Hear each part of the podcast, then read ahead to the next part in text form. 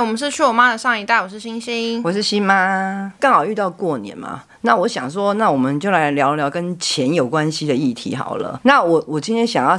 聊了不是要来教大家怎么投资或是理财，而不是，是我真的觉得人要理财，你不理财，财就不会理你。所以我就要，我今天是要来闲聊我们理财或者是投资的一种就荒谬的剧情这样子。荒谬的剧情不是那种不是正经的，要跟你讲说投资什么投资，不是，是我要跟你讲说最近发生了一些投资上面的那个问题，就对了。以前就投资失败，然后所以我就就吃了三个月的那忧郁症的药。你们也知道我。我们妈妈她她她在打离婚官司嘛，那因为我妈妈要打那个遗产官司，就必须要要有财产的明细这样。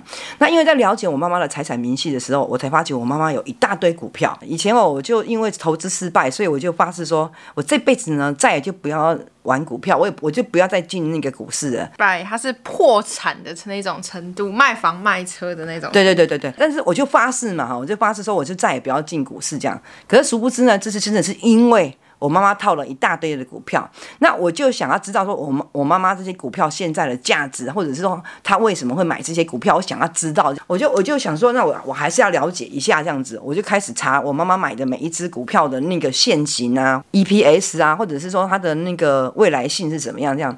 我才发觉我妈妈买了一些都非常弱势的股票，这样子。很糟的股票，就是不是热门股，不是什么很有前景的股票那种。我真的就是把我妈叫来这样子，我就问我妈妈说：“我可以问你一下吗？你你为什么要买这支我连听都没听过的什么一个股票的名字这样子？”我妈妈说：“哎，听老师讲的啦哈，嘿，宾馆那老师讲吼，嘿嘿，这个股票吼，哎，就好就好就好呀那样。那个老师你跟他很熟吗？他说没有，还点习老师。我心里想说，点习老师。”那些投顾老师教你教你的，不就是为了出货才会跟你讲说你要买那些股票？但是问题我在想，我妈妈已经八七八十八十岁了，她她应该不懂这些逻辑，所以我就我就说，那那那，请问一下，那你买那么多长龙行是要干什么？这样子，我就说啊，请问一下，你为什么要？疫情这么糟，你还要买海海买航运股，都不能出国了，你买他们干嘛？我妈妈就跟我讲，很认真的看着我，跟我讲说，因为她深信跟水非常有关系，所以呢，她觉得航运股呢跟她应该很有渊源，所以她就买了长荣航跟华航，而且就是航运股这样。我就跟她说，那你你你要买有船的，你知道吗？长荣。才是船，长荣航是飞机。妈，你怎么会？你怎么会？我妈说，长荣航是飞机哦。我心我心里就觉得哦，原来老人家的投资是完全不合逻辑，然后他也根本搞不清楚搞搞不清楚状况，你知道吗？所以我就开始慢慢的就开始研究起来，就一开始研究，然后就觉得怎么出场，然后怎么样解套，怎么样讲，我就开始研究起来，就不知道为什么自己就又掉进去以前的那个。逻辑里面就又掉进去玩股票，这样可能大家都会认为说，呃，玩股票就不就是买来等它涨就好了？不是，你买的股有差有差别，然后你你你买的那个市场热度高不高也有差别。我二十年前玩股票跟现在玩股票是完全两回事，你就会发觉说，现在的那个软体啊，已经非常的发达，告诉你很多的，你就会知道很多的讯息，很多的资讯，很多的网红，我就是跳进来股市的时候，我才发觉说，哦，他。它已经变得跟以前二十年前完全不一样了。现在有好多这种节目，跟这种网红，跟这种啊，我也慢慢的就去开始看很多的网红，真的很多股市网红了。我不知道你们知不知道。然后你就害怕觉得说，哦，这个世界已经变了，变到说你你你很多资讯是很轻易得到，很轻易的得到，或者说你你知道这只股票现在的涨跌筹码什么都，以前是完全没有这些东西的。人就是不能一开始就，你知道少年得志大不幸，类似这个意思，就是说你一跳进去之后。第一支股票就让你赚钱，而且是赚蛮蛮大的钱的时候，你就发觉，哎、欸，你你你可以战胜股市了。你你像我就是这次又跳进来，对我我这次就跳进来，你知道吗？跳进来之后，我又抓到了一只股股票，然后它就真的就大涨这样子，我就开始就是深开始深陷其中了，这样我就开始觉得我自己很行哦，就是不太吃得下喽。然后也不太，也也也也不太睡得着哦，因为你会，你睡觉的时候你会担心，哎，那个美国盘不知道怎么样。然后你半夜起来上厕所的时候，你就赶快看一下美国盘现在是跌还是涨，这样你开始睡不好，你开始吃不好了，你开始担心你的股票了，你开始忧心整个大盘是涨还是跌这样子。我我就开始一直陷进去，一直陷进去，这样每段钱每段赚到钱的时候，你就会心情开始不好了哦。我觉得是要问旁边的人才能理解。你自己也有察觉，你自己对对对，我一开始没有没没有那种，我我不知道我可以。你一开始没觉得、哦？我一开始没有觉得，后来我我很严重的觉得的时候，你们也觉得的。我们早就觉得了，但是我们就没有想太多吧，就想说你应该也知道，但是你也是那种不听劝的人。他是他会整个人灵魂都不在现场的那种程度，就是我们一直在在担心股价聚会，嗯、他就是一直玩手机，一直看。手机，然后你跟他讲什么，他都没在听，他就是一直在看手机。然后你叫他不要再看了，他可能放下来几秒钟，又会再拿出来一直看，一直看，就很夸张。然后主要是你的情绪起伏，我觉得如果只是看。就算了，可是你是心情又会跟着起伏。就如果跌了，或是今天的股市怎样不好，他那一天就会心情很差，然后跟我们没有心情聚会聊天什么的，整个人真的是心不在焉到一个极限。对对对，你就一直看着手机。那因为以前没以前没有那么发达，没办法看手机。现在都是不是下下发达的，整个都可以看到，手机就从上面就可以看到，甚至你就可以在手手机里面下单。我我突然想到，我最近看那个大家应该蛮多人有看很有名的韩剧，就是叫《那年我们的夏天》，然后里面有一。有一集就有讲到说，就是那个男主角他失恋就很痛苦，走不出来，每天都一直很难过这样，然后结果他朋友就叫他去玩股市，哦，真的很好啊，然后然后让他分散他的那个失恋的难过的情绪，哦，会会会会可以可以，就就是他真真的整个人聊了，可以在用那个股市，然后对对对对，然后就比较没有在管失恋的事情，但是他后来就。股票就大输钱，后面变成他花很多时间努力去打工工作，然后补补钱。那个对，就是但就是那一阵子他就一直很忙很忙，就比较忽略了失恋。所以我跟你讲哦，失恋的人很是是失恋的人真的很适合玩股票，股票因为你就会完全的把那个精神 focus 在股票市场里面，你就不太会在乎，就不太会在意说你失恋的那种痛。但是真的，我觉得玩股票是会像像中魔这样，那你像着魔了。什么时候突然间惊觉说你自己真的有点太夸张？哦，我我真的跟你讲真的，我居然没有办法，我居然吃不下东西。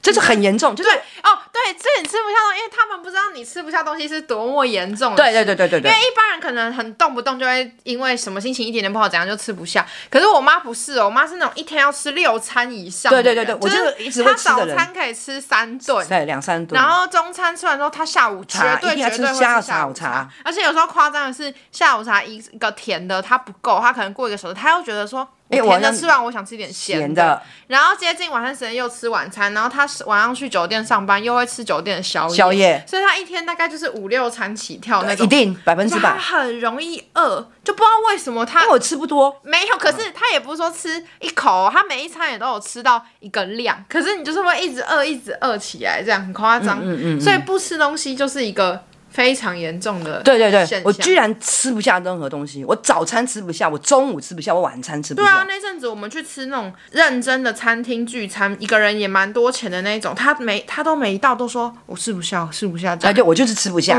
然后吃不下之外就算了，因为我基本上我是只猪，因为我我是躺到哪睡到哪，我是想睡觉就睡觉那种。我居然躺在床上，我没有办法睡觉，我一直在想说，哎，这个美国股市不知道今天晚上会不会涨哦？你就开始精神很紧绷。然后你就会没办法睡觉，真我是跟你讲，真的是没有办法睡觉这样子，所以我才发觉说，哎、欸，好像我的生活被严重影响到。最最严重的是，呃，我有讲过我身体不好，所以我我我都要三个月要定期回诊一次嘛。慢性病要回诊之前，都一定要量身高体重跟心跳。然后我就量完了，量的时候，我一站上去的时候，哎、欸，我居然。跳出来，我只有六十公斤，你知道吗？我心里想说，这台你要先说你本来几公斤？六十七，三个月前六十七。对，三个月前六十七。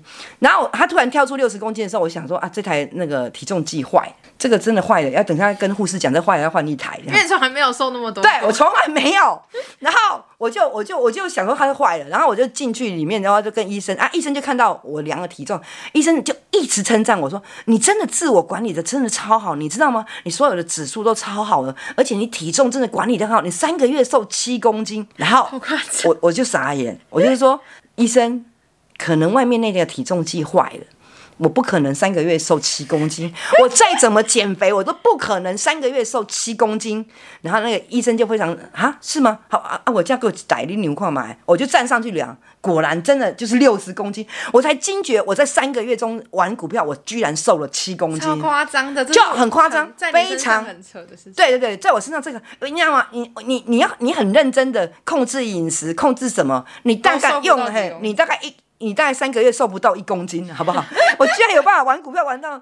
三个月瘦七公斤哎！天哪，你就可以知道说它它有多影响你的饮食，或者是你的身心灵，或者是睡觉。而且我觉得很刚好是在你去回诊之前，你刚好刚开已经开始觉醒，说在觉醒说我这样不行。对，然后就又因为我开始输钱了。对，哎，开始输钱，然后 开始，然后严重影响心情之后，加上又回诊，然后这个体重的事情，就全部刚好加在一起之后，我真的就深更半夜，我就没办法睡觉，我就开始检讨我自己，我就想说，我怎么会？把自己把自己 又进入这个状态，但是但但是还是很开心啊！就是三个月可以瘦七 公斤，这件事情是很开心的。可是你一方面还要检讨说，哎，为什么？我会，我会，我我我会可以把我自己搞得这么神经病这样子，然后这么的在乎这个股市的涨跌，这样这样子很影响生活品质。而且又回到你之前，又回到我以前的轮回，然后你就开始因为开始输钱了嘛。我以前就这样啊，以前我因为我以前年纪轻不懂事，就是算了。可是现在我已经输过一次了，就是不要再让自己再再掉到那一种环境里面，所以我才我才开始发现发觉说啊，我真的不能再沉浸在股股市里面，我应该要。真的适当的就是出来这样子，不要再一直沉溺在里面这样子。所以现在，所以你现在怎么样？你现在已经不玩了吗？还是没有没有没有，我现在没有不玩。好，是因为现在你没有现在是因为现在行情不好不玩。所以你没有，你不是说你检讨说？我检讨，我基本自己就少玩，就一一两个礼拜没有玩了嘛。你还有股票在里面？没有，完全我一张都没有。你现在一张都没有？哎，对我一张都没有。好所以你那天觉醒之后就卖掉？对对对，我全部就卖掉了。哎呦，那不错哎！我还赔钱卖呢。我还赔钱卖呢。那你这两礼拜有吃的比较好，跟睡的比较好？我好像吃的比较多，好但今天又胖回来哦。啊，睡觉也睡得比较正常的这样。哦，那就好了。可是你现在是一直是说你不排斥之后，你还要再买股票，是不是？就是大跌之后，可能就还有买点的时候。那你到时候不就又要再进入这个？我不知道啊。可是我我我我我发觉现在不能发誓，你知道吗？不能发誓说，哎，我跟你发誓，我就是觉得我有点不爱胜啊，这样。哇，胜了天啊！不用发誓。嘿，不可能。对对，有可能会再来玩玩一波，按这样子是会。再瘦七公斤，靠！你不要这样。跟三七公斤那个五十三，我刚刚没办嘟嘟啊。我我真的觉得每个人的那个投资理财方式都差很多。我的同事又因为我的原因，因为他们都知道我研究股票，他们就因为我的原因买了一只股票，然后我同事就买了几乎相对就比较低的地方，然后我的我的同事真的就赚了赚很大，就是比较多一点的钱。我就跟他讲，哎、该卖喽。我同事就说啊，不急不急这样子啊，哎、我放长一点这样，然后。他已经回跌了，我说，哎，那个还是赚钱的，该卖喽。然后他就说，啊，不急不急不急。我朋友就一直说不急哦。在第三次，我要跟他讲说，哎，我真的觉得他变弱了，你应该要该卖喽。你知道我我同事怎么跟我讲呢？哎呀，大姐，你不紧，你不要紧张啦。他又还没赔钱，赔钱的时候我再卖。意思是说，现在赚钱就让他继续赚，没关系啊。然后如果赔钱了再来卖，这样。这个，但是这这个哎，这个逻辑我听起来没有。我一我一开始就觉得说，嗯。后来我回去想一讲，这样对吗？不对吧？对对对，就就不对，就这这股票，所以他后来嘞，就跌破了他买的价位，就像现在卖掉了，他现在就变赔钱的。我不知道他有没有卖掉哦。这这这不是他回答我，我就不再去问他了，因为因为我已经催促他三次了，我就不再回复他。听说现在很多小资主都很喜欢玩零股啊，就买零股，很多人都是买一点买一点啊。我妹妹现在就是零股达人，你知道吗？我妹妹就是，譬如说啊，你有没有台积电？有，我有。我我妹妹就是有，我有。对，我买不起一千，我我有十股，就会就会觉得小资族买不起，对对对，他们就慢慢买嘛啊！啊，我妹妹现在就变成那种达人。那我妈妈呢？我妈妈的投资方法是看心情、看运气。她今天突然觉得说，嗯，我今天想买台积电，她就去买了。然后你问她说，哎，啊，你为什么要买台积电？唔知呢，我看心情。你看，我感觉一百块啊，然后你就问她说，啊，你为什么要买友达？我刚刚一就可怜的呢，伊拢一直跌，我刚刚一就可怜，我该买几个？那我妈的买，妈我妈妈买股票的逻辑是这样的，同情心，对同情心，对对对同情心，好像你妈好适合你。对我妈就这样子啊。那我呢？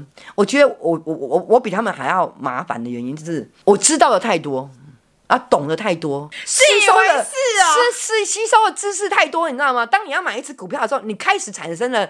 你这边声音就告诉你说，嗯，这个筹码不好啊。然后这边的声音就告诉你说，啊，这只怎样怎样怎样。你知道的知识太多了，你就开始犹豫了，你就开始不知道要怎么下手或者怎么办这样。你就你就花姐说，你你好像就是懂太多。不是一件好事。自以为，对，就自以为自己懂太多，所以我我我是真的觉得，我那么自以为，你都玩过玩到破产过的人还说，对啊，就是因为自己曾玩过破产过，这这自认为自己现在很厉害。然后因为现在有很多的工具会好像加深你的功力，你知道吗？你就会觉得说，你好像是吸收了很多，我是吸收了很多新知识。我现在是无敌强人，就还是还是赔钱，还是赔钱。哎、欸，我跟你讲啊，真的股市会变成你另外一个丈夫，呃，一个一个一个，好像另外一个情人这样子。你没有他，你会很很失落。礼拜六、礼拜天的时候，你就会很失落，因为没开盘。对的，你就会你就会你就很失落。哎、欸，拜托你外婆就这么说、啊，他就说啊，今天无枸杞，真无聊。所以我们现在就想说，他九天没开盘，你们有没有过年？我们到底那九天到底要干嘛？其实、欸、我觉得这真的是个性不一样，就是你们喜欢这种提心吊胆，然后每天这样子。看它这样涨跌的那种心情，是啊是啊，像我就不喜欢那样，我觉得很不舒服。是吗？你们有没有那种招财物？我想酒店妈妈桑桌上绝对有招财招财物，招财物，哎、欸，一定会有很多的。欸、我家也有招财，各式各样的招财物。我不知道你们会不会有，或者是过年到了，你们可能会买。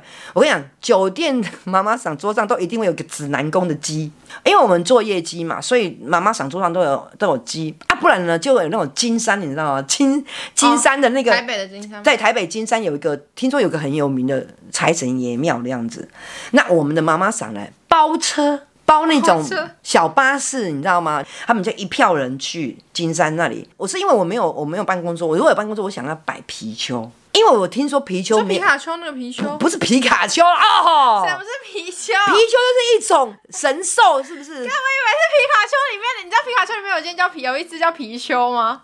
我不知道 啊！我说的貔貅是指听众听得懂哪一个貔貅？我觉得没有人听得懂，听得懂。二十几岁的人一定都会以为是皮卡丘。不是啦，有一种神兽叫貔貅。哦，请 请 Google 貔貅。我要笑死了！啊，貔貅，貔貅，貔貅，对，它是一种神兽，它不是真正的动物。我觉得它长得有点像呃老虎，又有一点像马，什么之类。它是综合体，就它还有个特点，就是它没有屁股。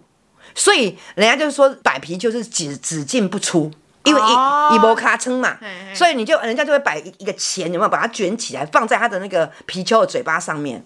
我哪知道是皮卡丘的脸？不是皮卡，是貔貅啦哦哦，好难写哦，很难写啊！我就弄了貔貅两个字很难写啊。这个叫貔貅，对，而且它没有屁股，真的是念貔貅吗？对啊对啊，确定吧？貔貅了，貔貅吗？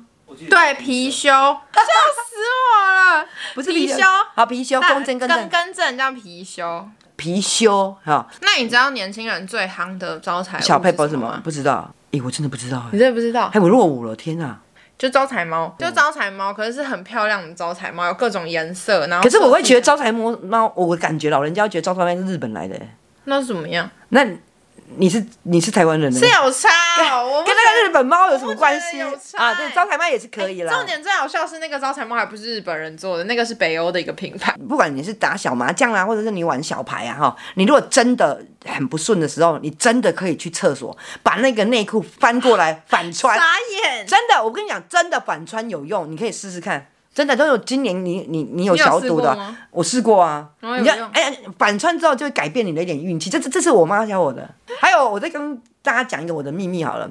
基本上我是一个很很很爱裸睡的人，因为我。干嘛我跟大家讲，我我我我我的小秘密就是，我我我是一向裸睡的人。他是他不他的裸睡不是穿内裤的裸睡，是真的脱光光都不穿的裸睡。但是呢，一年有一天我一定穿，除夕夜那一天我一定穿，而且我一定都会去买大红色的来穿。我一年只穿一次内裤睡觉，就是那一次，就是就会是除夕。听起来有够可笑，为什么只穿一次内裤睡觉？你现在跟大家讲那么私密的事情，这没有什么，这蛮好笑的啊。对我来讲，我已经老了。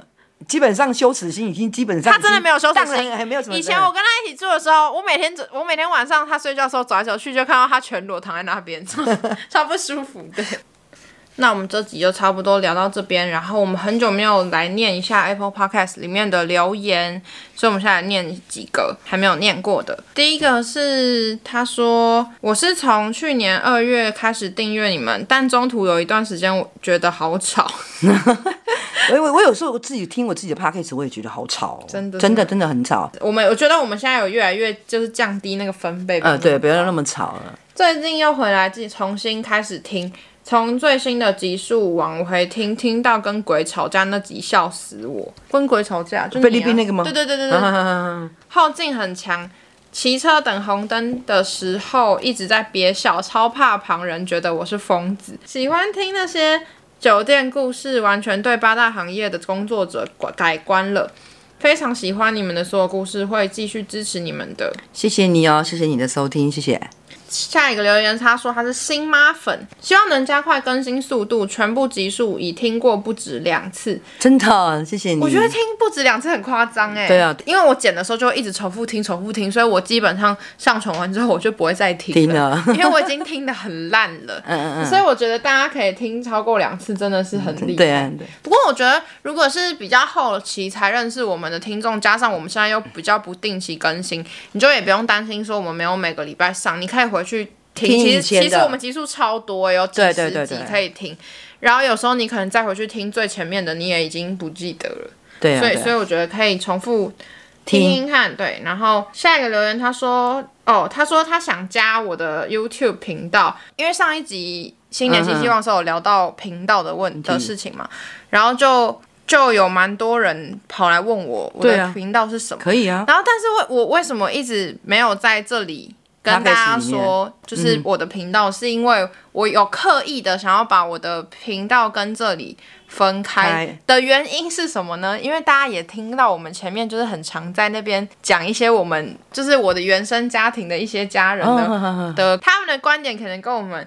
不一样，所以我有算是我们算是有在避免让这个节目被他们听到，因为如果被他们听到的话，就会有点麻烦。对对是的，对对对。那他因为他们都知道我的 YouTube 频道，所以我就想说，如果两边很连接在一起的话，就会比较不方便。哦。但是因为我知道还是很多人想要。听对，所以我就真的在这边讲给讲给就是很想知道的人听。就我的 YouTube 频道名字叫做“星星杂货店”，你只要搜寻应该就会马上找到了。然后下一个留言是。他说：“你们的内容真的很多元又值得醒思，让刚起步 Podcast 的我有很多灵感。谢谢两位美女，哎呦，很会讲话。谢谢你的称赞。好，那如果还没有帮我们留过评论的话，记得都可以到 Apple Podcast 给我们五颗星，然后帮我们留下你想要跟我们讲的话，我们都会在节目里面找时间念出来。那如果你想要追踪我们更多新消息的话，也可以到 IG 搜寻去我妈的上一代追踪我们。农历新年前。”的最后一集，对对，所以就预先预祝大家新年快乐，恭喜发财，好利坦。我们就下集就到这边了，下集见喽，拜拜。感谢本周赞助的妈宝、幸运小公主、小女儿、喵星人、君怡、朱四零、凤姐、干女儿 Sammy、哈达莎、金宇硕。